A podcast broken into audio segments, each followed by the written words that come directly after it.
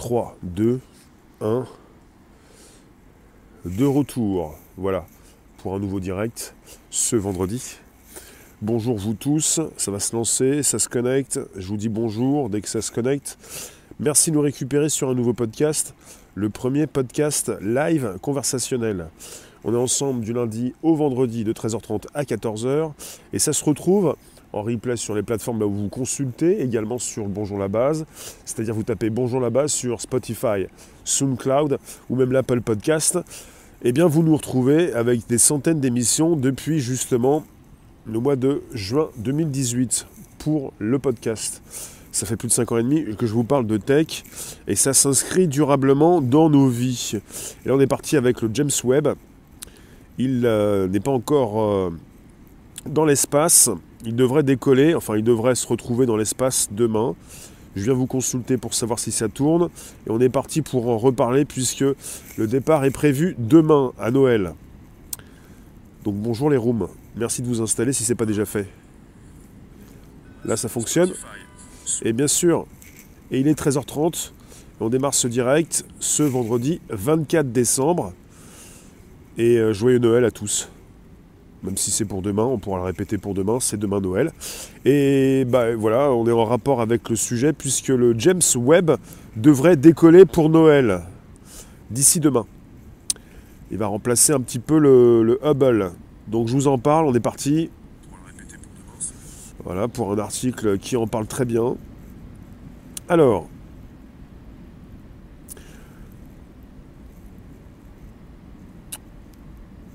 on parle donc de ce samedi 25 décembre, un lanceur Ariane 5 doit s'élancer depuis le centre spatial, guyanais. À bord, un télescope spatial attendu depuis des décennies par la communauté scientifique. Et on parle du satellite le plus cher jamais envoyé dans l'espace. Alors je suis tombé sur un article justement euh, qui parle de tout ça chez RFI, de notre envoyé spécial à Kourou. Les oiseaux de la jungle guyanaise poursuivent leur chant imperturbable. Une scène impressionnante se déroule pourtant juste à côté. Un étrange attelage se déplace lentement entre les arbres. Une fusée Ariane 5 de 55 mètres de haut posée sur une table de lancement imposante. L'ensemble pèse 1500 tonnes et vient de quitter le bâtiment d'assemblage final du lanceur pour se diriger vers le pas de tir. On a une très haute vitesse de croisière 4 km/h, sourit Bruno Gérard, le directeur d'Ariane Espace en Guyane. Tout impressionnante qu'elle soit, cette opération est pourtant routinière et a lieu à chaque lancement de l'engin. La différence, cette fois, se trouve au sommet. Bien protégé sous, la coiffe de la fusée, le télescope spatial James Webb. J'ai commencé à travailler dessus au début des années 2000, se souvient Daniel de Chambure, responsable Ariane 5 à l'Agence spatiale européenne, l'ESA. Il s'agit en effet d'un projet dont l'âge se compte aujourd'hui en décennies. En 1990, la NASA lance Hubble, un télescope spatial qui a révolutionné l'astronomie par la puissance de son miroir de 2,4 mètres et la qualité de ses clichés. Dès 1989, cependant, la communauté scientifique a commencé à travailler à la suite ces projets sont en effet tellement longs à mener à bien que cela demande une bonne dose d'anticipation. Au fil des ans, le successeur se précise. Il sera plus grand et regardera autre chose. Hubble observe en effet dans la partie visible du spectre électromagnétique. En clair, il peut voir la même chose que nos yeux. Cela nous a donné de magnifiques clichés de, galaxies lointaines, de nuages de poussière intersidéraux ou des planètes du système solaire. Malheureusement, de très nombreux objets ne sont pas visibles dans cette gamme et Hubble n'a pas pu répondre à toutes les questions. Décision est alors prise de concevoir un engin qui pourra regarder dans l'infrarouge invisible à nos yeux. Cette vision infrarouge consiste à regarder cette couleur qui nous est inaccessible, explique Pierre Ferruit, le responsable scientifique du côté européen de la mission auprès de l'ESA. C'est vraiment la couleur de prédilection pour aller observer les premières galaxies dans notre univers qui sont apparus il y a plus de 13 milliards d'années. James Webb aura également d'autres cibles que ces galaxies primordiales, les exoplanètes, orbitant autour d'étoiles autres que le Soleil. C'est d'autant plus étonnant que la première d'entre elles n'a été découverte qu'en 1995, soit après les premiers travaux de conception du télescope. L'infrarouge est également très intéressant pour étudier leur atmosphère et leur composition. Toutes les molécules qui nous intéressent, l'eau, le monoxyde de carbone, le dioxyde de carbone, le méthane, toutes ces molécules sont visibles dans l'infrarouge, poursuit Pierre Ferruy, qui mentionne également l'étude des trous noirs. Mais voilà, l'infrarouge a cependant un très grand inconvénient. Tout ce qui est chaud émet dans cette gamme. Des mesures ont donc dû être prises pour refroidir le télescope, faute de quoi les émissions de sa propre chaleur viendraient perturber ses observations. Le James Webb devra donc être abaissé à des températures extrêmement froides, entre moins 230 et moins 266 degrés Celsius en fonction de ses instruments.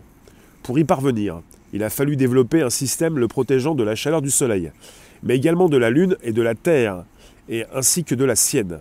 C'est notamment pour cette raison qu'Ariane 5 doit l'envoyer en orbite autour du point de Lagrange, à 1,5 million de kilomètres de la Terre. Il s'agit d'une zone de l'espace qui permet donc au James Webb de toujours tourner le dos à l'ensemble de ses sources de chaleur. Son dos, justement, est un gigantesque bouclier thermique qui se déploiera dans l'espace jusqu'à faire la taille d'un terrain de tennis. Côté Soleil, la température avoisinera les plus 125 degrés. De l'autre côté de la protection, ce sera moins 235 degrés. Un système de refroidissement supplémentaire permettra d'abaisser la température des instruments au niveau souhaité. L'infrarouge n'est pas la seule spécificité de James Webb. Au-delà de ça, c'est un grand télescope. Cela veut dire qu'il pourra récolter plus de lumière et on pourra voir des objets plus faibles. Webb ira au-delà des limites de Hubble. Détail toujours Pierre Ferruit. Son miroir principal de 6,5 mètres de diamètre est ainsi près de trois fois plus grand que celui de Hubble. Composé de 18 panneaux hexagonaux recouverts d'or, il est maintenu plié en trois à l'occasion du lancement et se déploiera une fois dans l'espace. Aucune fusée n'aurait en effet été assez grande pour l'emporter. Un miroir dépliable, une protection thermique grande comme un terrain de tennis, des instruments ultra sensibles, tous ces éléments ont fait de la construction de James Webb un cauchemar d'ingénieurs du côté de Northrop Grumman, l'industriel sélectionné par la NASA pour développer le télescope. C'est ainsi que Webb est devenu le satellite de tous les records en termes de délai dépassé et d'explosion des coûts. Il est aujourd'hui le plus cher du monde avec un prix supérieur à 10 milliards de dollars. C'est cet objet digne de tous les superlatifs qu'Ariane 5 devra mener à bon port ce 25 décembre. Le lanceur européen a en effet très vite été choisi par l'agence spatiale américaine pour remplir cette mission. À l'époque, avec la fin du programme Navette, les États-Unis ne disposaient tout simplement plus de fusées capables et SpaceX n'avait pas encore les capacités, se souvient Daniel de Chambure. Ariane 5 est par d'ailleurs un lanceur très fiable et capable de propulser un satellite avec une excellente précision.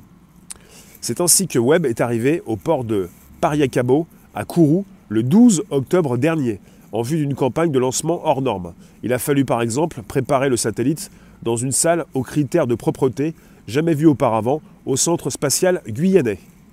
La NASA est venue avec des filtres gigantesques permettant de créer une atmosphère très propre. Détaille Béatrice Romero, chef du projet pour Ariane Espace. Il fallait absolument éviter toute pollution humaine. Les opérateurs portaient des combinaisons couvrant toutes les parties de leur corps. On ne voyait que les yeux qui n'avaient d'ailleurs pas le droit d'être maquillés. Le parfum était interdit également. Ce niveau d'exigence est essentiel pour le bon fonctionnement du télescope. La moindre poussière déposée sur le miroir principal peut entraîner une perturbation dans la prise d'image, comme un petit insecte qui se poserait sur une paire de lunettes. Pour le parfum, c'est cette fois la contamination moléculaire qu'il convenait d'éviter. Ce sont toutes les molécules dégagées, comme les parfums, elles sont invisibles mais peuvent réagir chimiquement avec différents composants du télescope. Cela peut entamer les propriétés thermiques de certaines couvertures, de radiateurs qui ne pourront alors pas évacuer la chaleur correctement. Plusieurs ajustements ont également dû être menés sur la trajectoire de vol qui sera suivie par Ariane 5 après le décollage. Webb n'aime pas la chaleur et être exposé au soleil pourrait l'endommager. Lorsqu'il quittera l'atmosphère et que la coiffe sera larguée, L'étage supérieur va ainsi se mettre à osciller. C'est ce qu'on appelle le roulis thermique, ou en anglais le saw-tooth, la dent explique Béatrice Romero. Il y a une partie du télescope qui ne peut pas être exposée au soleil. Elle sera donc orientée côté ombre. Mais l'autre partie ne peut pas non plus rester trop longtemps exposée. On va donc faire tourner comme une broche de barbecue pour répartir la chaleur. C'est une manœuvre spécifique à cette mission. Toutes ces manœuvres seront suivies depuis un endroit bien particulier. Un écran géant trône en son centre, en face duquel des rangées d'ordinateurs sont alignés comme des sièges dans un amphithéâtre. Devant l'un d'entre eux, au milieu, une plaquette, DDO. Jean-Luc Voyer est le directeur des opérations, dans la salle de contrôle Jupiter. C'est lui qui, coordonnera le lancement et il prendra place un peu plus de 10 heures avant le lancement. C'est vers le DDO que remontent toutes les informations concernant le lancement. Il doit s'assurer que tous les systèmes sont au vert. Le, lanceur sur son pas de tir doit être en bon état et communiquer avec le sol.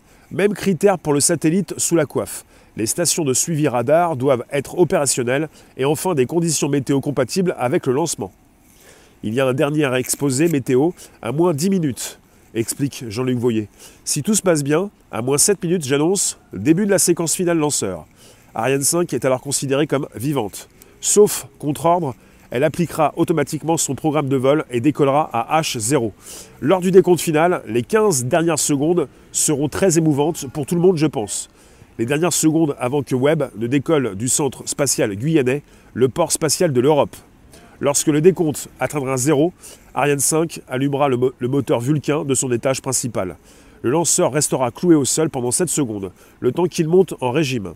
À ce moment-là, ces deux propulseurs d'appoint, les boosters, se déclencheront mettant le feu à leurs 240 tonnes chacun de poudre explosive. Ariane commencera alors son ascension. 2 minutes et 21 secondes plus tard, ces derniers seront vides et largués. À 3 minutes 26, ce sera au tour de la coiffe et commencera alors la manœuvre de roulis thermique. Webb et Ariane seront alors à 110, 110 km d'altitude, plus haut que la ligne dite de Karman qui marque la frontière avec l'espace. L'étage principal continuera de pousser jusqu'à 8 minutes 47 ces presque 200 tonnes de carburant cryogénique seront épuisées et il sera largué à son tour. Le deuxième étage prendra alors le relais et continuera de propulser le télescope jusqu'à 27 minutes et 7 secondes après le décollage. James Webb sera détaché à ce moment-là et profitera de l'élan donné par Ariane 5 pour filer jusqu'au point de Lagrange L2, 1,5 million de kilomètres plus loin. Il faudra 29 jours pour que le télescope parvienne à sa destination. Durant ce trajet, il va devoir affronter un très grand nombre d'étapes critiques. À peine libéré par Ariane 5, il faudra déployer ses panneaux solaires pour commencer à générer de l'électricité. Puis dans les jours qui suivent, il devra déplier son bouclier thermique, son miroir secondaire, puis son miroir principal. Autant de phases indispensables à la réussite de la mission, mais d'une complexité rare. Une fois tout cela effectué et arrivé en position, il pourra alors commencer à se refroidir. Suivra ensuite une phase de plusieurs mois où les instruments seront allumés et testés un à un pour vérifier qu'ils ont résisté comme prévu à la violence du lancement. Les premières observations de calibrage pourront alors débuter et sa première image devrait nous parvenir dans six mois. Ce sera le début d'une très grande série. James Webb est conçu pour fonctionner au minimum 5 ans, dans le pire des cas, mais la communauté s'attend à recevoir ses découvertes pendant au moins 10 ans. Je vous remercie d'avoir été patient. On est sur un direct avec le James Webb justement qui décolle demain, si tout va bien. Et c'est le début donc justement, peut-être la continuité d'une grande aventure. Parce que finalement, ces images-là, beaucoup souhaitent justement les avoir. Le nom de James Webb, d'une personne qui a travaillé à la NASA et qui euh, justement euh, a donné son nom au télescope merci d'être présent sur ce direct. Vous pouvez toujours inviter vos contacts, vous abonner, récupérer le lien présent sous la vidéo pour l'envoyer dans vos réseaux, groupages et profils. Vous nous retrouvez quand vous le souhaitez sur Telegram Réservoir Live.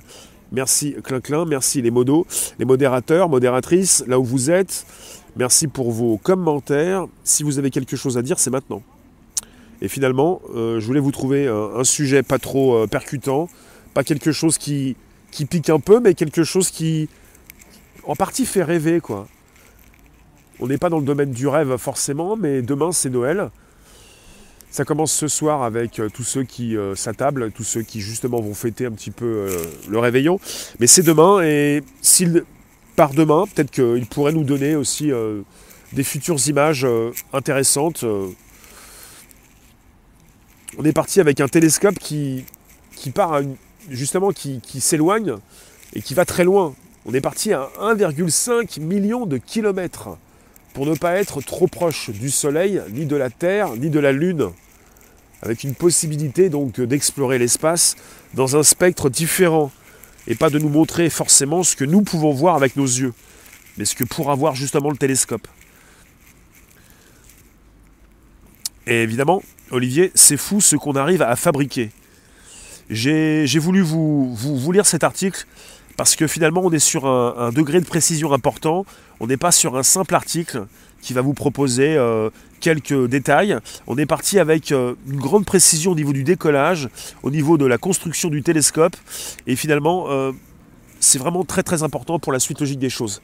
On va apprendre de plus en plus à connaître l'espace, et finalement, même s'il a pris du retard pour décoller, on verra si demain, justement, il s'envole. Donc euh, ils ont lancé le, le, télescope Hubble, celui qui a révolutionné l'astronomie par la puissance de son miroir de 2,4 mètres et la qualité de ses clichés. En 1990, donc la NASA lance Hubble, mais dès cette époque, ils étaient déjà sur la recherche du nouveau télescope qui pourrait supplanter Hubble. et voilà, on est sur euh, quelque chose de beaucoup plus impressionnant, beaucoup plus efficace. Ça concerne le télescope spatial, le James Webb. Je reviens vous consulter. Il va peut-être trouver d'autres planètes. Il va être en mesure d'aller vérifier où sont ces exoplanètes. Quand on parle d'exoplanètes, on parle justement de planètes semblables à la Terre, en dehors de notre système solaire, des planètes qui orbite autour d'une étoile différente, et surtout pas autour de notre Soleil, notre étoile.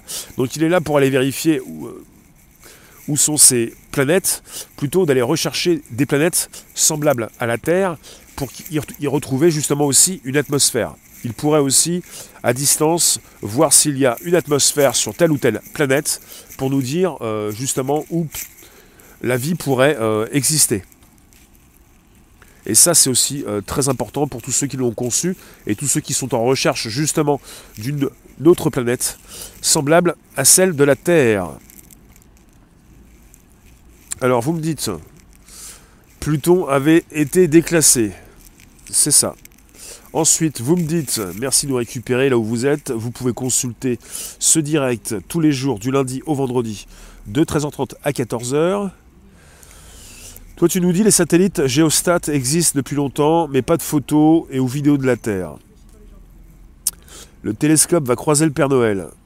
Hey voilà pourquoi je, je, vous, dis, c'est un sujet qui tombe à pic en rapport avec Noël justement demain et qui reste encore magique pour beaucoup d'entre nous, avec cette possibilité d'envoyer justement un, un œil neuf dans l'espace et qui pourrait justement se protéger euh, des chaleurs du Soleil, de la Terre ou de la Lune, et même se protéger également de sa propre chaleur pour aller vérifier euh, d'autres zones chaudes dans l'espace.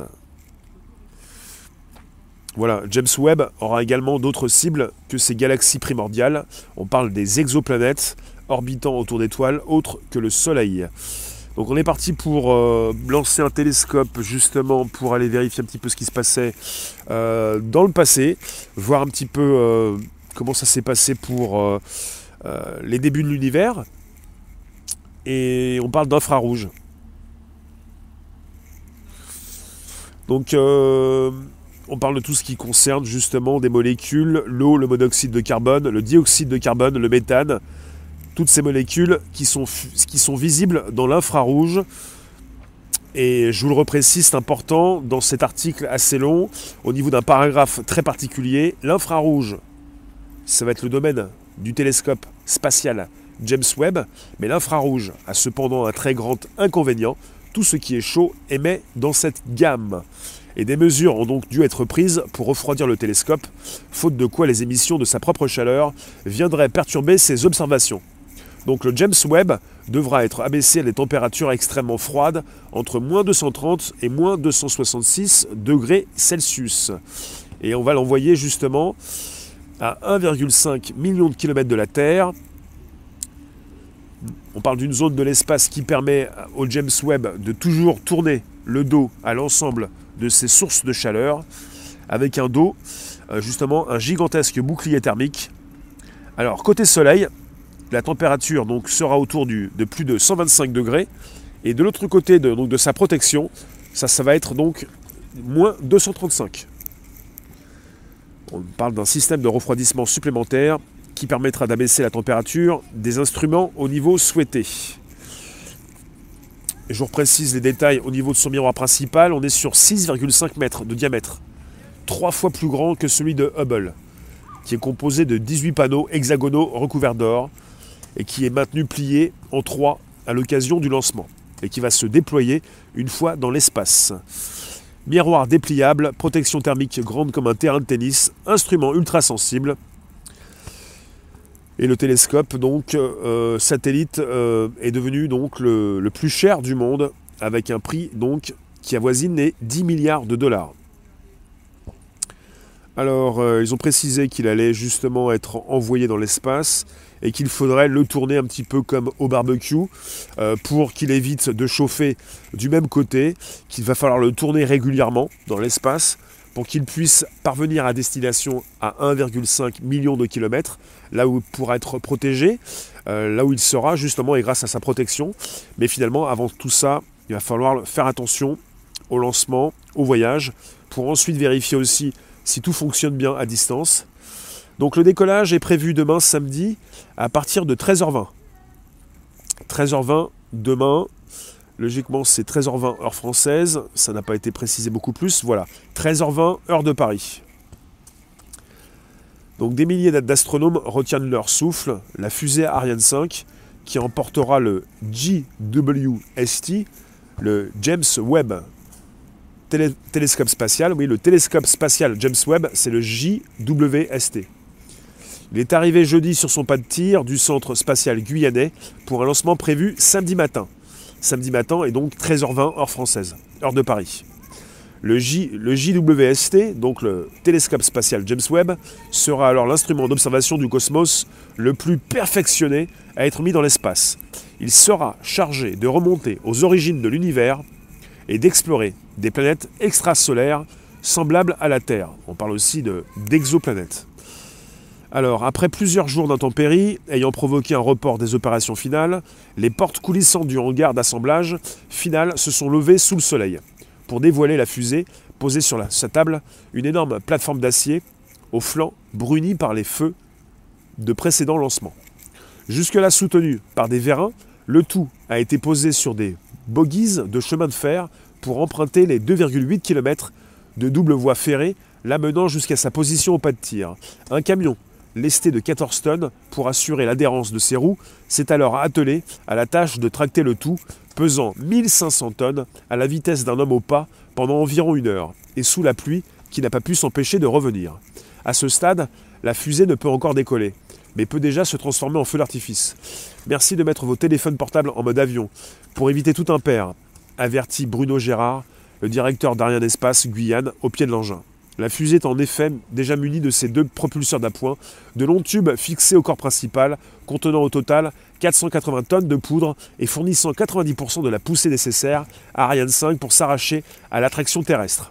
Une fois arrivée à son pas de tir, la fusée sera remplie environ 4h30 avant l'heure H de ces deux argoles, de l'hydrogène et de l'oxygène liquide, dont le mélange démarrera la combustion du moteur principal. Cet observatoire généraliste, sans égal en taille et en complexité, est doté d'un immense miroir, composé de 18 segments hexagonaux, mesurant 6,5 mètres de diamètre, soit près de trois fois celui de Hubble. Il est si grand qu'il a fallu le plier pour tenir dans la coiffe de la fusée, tel un origami. Une fois dans l'espace, l'enjeu sera de déployer pleinement son miroir et son pare-soleil, grand comme un cours de tennis, avant de calibrer ses quatre instruments.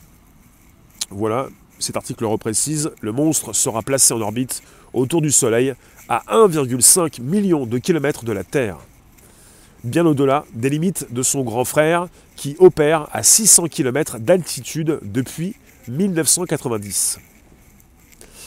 Donc là où Hubble a pu observer l'univers jusqu'à 500 millions d'années après le Big Bang, son successeur peut espérer remonter jusqu'à 200 millions d'années seulement après l'explosion qui fit naître l'univers il y a 13,8 milliards d'années. Un écart immense pour comprendre cette mystérieuse période où l'univers sortait tout juste de ses âges sombres. Je vous mets tout ceci justement en article sous la vidéo YouTube. Et euh, on va peut-être croiser les doigts pour croiser les doigts pour peut-être euh, avoir un décollage efficace et attendre les premières images dans six mois pour voir un petit peu euh, ce que ça donne en termes de, planètes qui vont être ciblées, les exoplanètes, et en termes de, de, passé en fait, le passé qui se trouve au-dessus de nos têtes. Ils vont réussir à remonter 200 millions d'années avant donc euh, euh, cette, euh, ce que pouvait faire déjà le Hubble. Il était remonté à 500 millions d'années après le Big Bang. Là, on, est, on, va, on va pouvoir repartir 300 millions d'années un peu avant, donc 200 millions après le Big Bang, ce qui fait qu'on va pouvoir observer beaucoup plus de, choses. Ça va concerner une plus grande partie du passé qui va se retrouver dans les mirettes, dans les yeux, on peut dire, dans le calibrage du James Webb. Et pourquoi je vous en parle deux fois depuis peu de temps? Bah, Puisque quelque part j'ai beaucoup plus de propositions de détails à vous donner. Et ça fait déjà 5 ans euh, que j'ai commencé à en parler. Parce qu'il y a 5 ans, j'ai commencé à parler de, sujets tech. Et déjà, le James Webb faisait beaucoup parler de lui. Euh, il a commencé à être conçu euh, dans les années 90. Et finalement, ça fait des années qu'il est repoussé, que sa date de départ est repoussée. Et il y a eu des complications. Et là, pour ce qui concerne le départ, euh, le décollage, il devait décoller il y a quelques jours, à peu près quelques jours. Et là, c'est reparti pour demain. Merci Yannick, merci vous tous. Euh, vous me retrouvez, si vous le souhaitez, sur Telegram Réservoir Live. Et puis vous pouvez justement positionner vos commentaires. Pas pour me dire que tout est faux, mais pour justement euh, proposer des réflexions, des réflexions importantes ont-ils un objectif particulier dans leur phase d'observation? Il s'agit de remonter plus loin aux origines de l'univers. Le Hubble pouvait remonter jusqu'à 500 millions d'années après le Big Bang. Ils veulent remonter à 200 millions d'années après le Big Bang, soit 300 millions en arrière. Et ils souhaitent également justement répertorier de plus en plus, comme le fait la NASA, des exoplanètes, des systèmes de planètes donc telluriques, pas gazeuses, mais telluriques comme la Terre, qui orbitent autour de leurs étoiles et qui pourraient justement euh, proposer la vie et surtout proposer une atmosphère. Et le James Webb serait en mesure de, euh, de savoir si vous avez une atmosphère sur telle ou telle planète qui orbiterait pas très loin et pas très proche de son étoile, comme la planète Terre peut le faire autour du Soleil.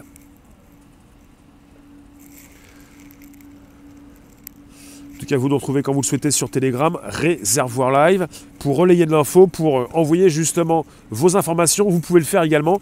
Euh, c'est mieux qu'un chat. Euh, ça se rajoute. Hein. Vous pouvez nous retrouver sur Telegram. Je vous mettrai le lien du chat Telegram par la suite tout à l'heure. Et puis finalement, vous pourrez aussi relayer vos infos si vous avez des choses très percutantes. En ce qui concerne l'espace, nous sommes justement là pour recevoir vos commentaires. D'accord, Eiffel, ouais. C'est un télescope spatial développé par la NASA ainsi que l'agence spatiale canadienne et également par l'ESA. Donc tu me dis la NASA, l'agence spatiale européenne et l'agence spatiale canadienne. Et on va attendre de voir ce qui se passe demain, Noël. Et ça serait donc une date euh, importante hein, pour faire décoller un, télescope spatial le plus cher jamais conçu, le plus efficace et qui nous permettrait de voir donc euh, dans des euh, zones un petit peu inexplorées de l'univers. Voilà ce qui se passe avec cette zone infrarouge et tout ce qui va nous permettre justement de, consulter ce que nous ne pouvons pas voir. Il va nous apporter un œil neuf parce que le Hubble proposait ce que nous pouvions voir à l'œil nu. Le James Webb va nous proposer autre chose. Et c'est pas si grave si ça a mis du temps, justement, s'il a mis du temps à, décoller. Alors, euh, c'est noté. Ensuite, merci Nas, merci vous tous. Envoie-nous tout ça sur Telegram. Si vous voulez continuer, je vous le répète, pour tous ceux qui ont des choses à dire, pour tous ceux qui doutent, pour tous ceux qui ne sont pas d'accord, on va observer demain le décollage, peut-être, si tout va bien, d'une James Webb. Venez nous retrouver sur le Telegram Réservoir Live et je vous mettrai le lien d'une chat juste ensuite dans quelques minutes. Merci à vous tous. Merci et puis euh, bon réveillon à ceux qui euh, ne viendront pas à 16h, mais sinon je vous donne rendez-vous à 16h pour un nouveau direct, euh, comme chaque jour. Et puis joyeux Noël, bonne soirée. Et puis pour ceux qui passent à 16h, vous venez à 16h, 17h, 18h. Et sinon on se retrouve demain. Merci vous. Enfin, prochain podcast lundi. merci vous tous. on se retrouve sur Telegram de nuit comme de jour. Et pour ce qui concerne le Bonjour de la base, c'est sur Spotify, SoundCloud et l'Apple Podcast avec des centaines d'émissions pour vos oreilles si vous le souhaitez, avec tout ce qui concerne euh, la tech, l'espace. Cécile, ce serait pour comprendre comment est arrivé le Big Bang. C'est ça. Et tu nous dis aux effusions de matière par exemple et la diffusion des microparticules dans l'atmosphère qui aurait créé la vie. Je pense qu'on va apprendre beaucoup plus de choses. C'est le but. Et c'est important de voir si le James Webb décolle demain de Guyane avec Ariane 5. On va voir tout ça. Et puis, euh, voilà. Joyeux Noël. Bon 25 décembre. Et puis, euh, espérons que ça décolle. Merci vous tous. À tout à l'heure, 16h. Et retrouvez-nous sur Telegram, Réservoir Live. Merci vous.